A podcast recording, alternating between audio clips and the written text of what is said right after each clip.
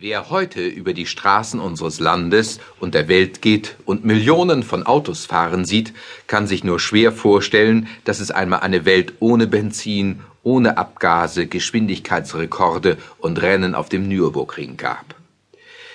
Wer heute an allen Ecken den dreizackigen Stern im verchromten Ring sieht, weiß, das ist ein Mercedes von Benz. Eigentlich hat es mit einem Fahrzeug angefangen, das wie ein Fahrrad aussah und auch eins sein sollte. Nur waren seine überdimensionalen Räder aus Holz und mit Eisen beschlagen. Es ratterte und donnerte über die Straßen, machte einen Höllenlärm und man hatte sehr viel Mühe, sich darauf zu halten.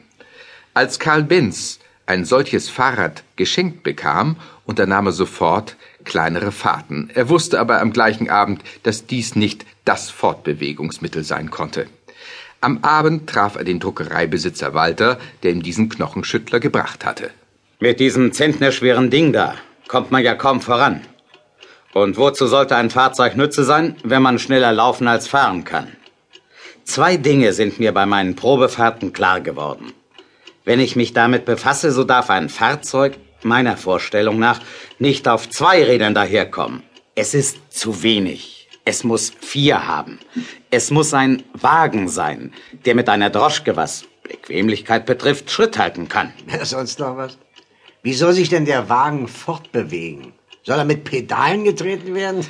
Menschenkraft muss man durch Maschinenkraft ersetzen. Ja, haben Sie eine Vorstellung, wie? Nein, noch nicht. Aber mir fällt schon noch was ein. Jetzt entschuldigen Sie mich, ich habe noch eine Verabredung. Nun, Sie sollten Sie nicht warten lassen. Ja, ja, ich werde mich verändern. Ich Gehe nach Pforzheim. Was wollen Sie denn dort? Ich brauche Erfahrung im Brückenbau. Ich gehe zur Firma Benkieser nach Pforzheim. Benz ging nach Pforzheim, lernte dort Bertha Ringer kennen, die er 1872 heiratete. Er selbst sagte, dass ihm nun ein Idealist zur Seite getreten war, mit dem er all seine Pläne und Träume besprechen konnte. Bertha, Bertha! Ja, ich komme ja schon. Wo brennt's denn? Hoffentlich in deinem Ofen. Ich habe einen Mordshunger. Na sag schon, was gibt es? Ich glaube, ich habe es jetzt. Unser Wegbereiter ist der Gasmotor. Der Gasmotor? Aber der läuft doch höchstens ein paar Minuten und dann ist es aus mit ihm. Ja, weil er zu viel Öl verbraucht, zu viel Schmierstoffe. Er könnte die Konkurrenz für die Dampfmaschine werden. Das Prinzip ist in Ordnung. Statt des einströmenden Dampfes tritt das eingesaugte Luft- und Gasgemisch. Wenn es sich entzündet, erreicht es eine Spannung von fünf bis sechs Atmosphären und treibt den Kolben nach außen, äh, beziehungsweise nach innen. Und wie willst du vorankommen?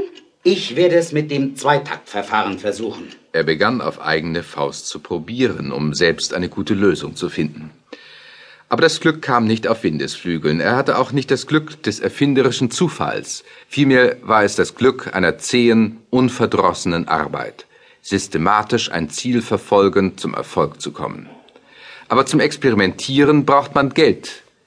Benz hatte alles in seinen Zweitakter gesteckt und stand vor dem Nullpunkt. Es war an einem Silvesterabend. Heute ist ja wohl Silvester.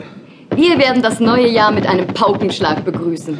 Wo nimmst du bloß deinen Optimismus her? Ich fühle es eben. Du wirst sehen, es wird eine fröhliche Silvesternacht. Lass uns jetzt Abendessen und dann gehen wir noch einmal hinüber in die Werkstatt und versuchen noch einmal unser Glück.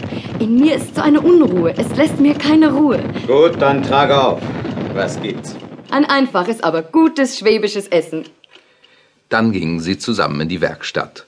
Und wieder stehen sie vor dem Motor, wie vor einem schwer enträtselbaren Geheimnis. Benz dreht den Motor an, er springt sofort an und läuft. Hör doch, wie er läuft. Ganz regelmäßig. Aber wird er durchhalten? Er wird, Karl, er wird. Ich fühle es. Dann hätte ich es geschafft. Ich meine, ich habe den Anfang geschafft, den ersten Schritt. Der läuft immer noch. Sie standen in der kleinen ärmlichen Werkstatt und hörten den immer gleichbleibenden Geräuschen des Motors zu. In dieser Silvesternacht brauchten sie nicht die Glückwünsche dieser Welt, da konnten sie auf jedes Fest verzichten, denn diese kleine Werkstatt wurde an jenem Abend die Geburtsstätte eines neuen Motors.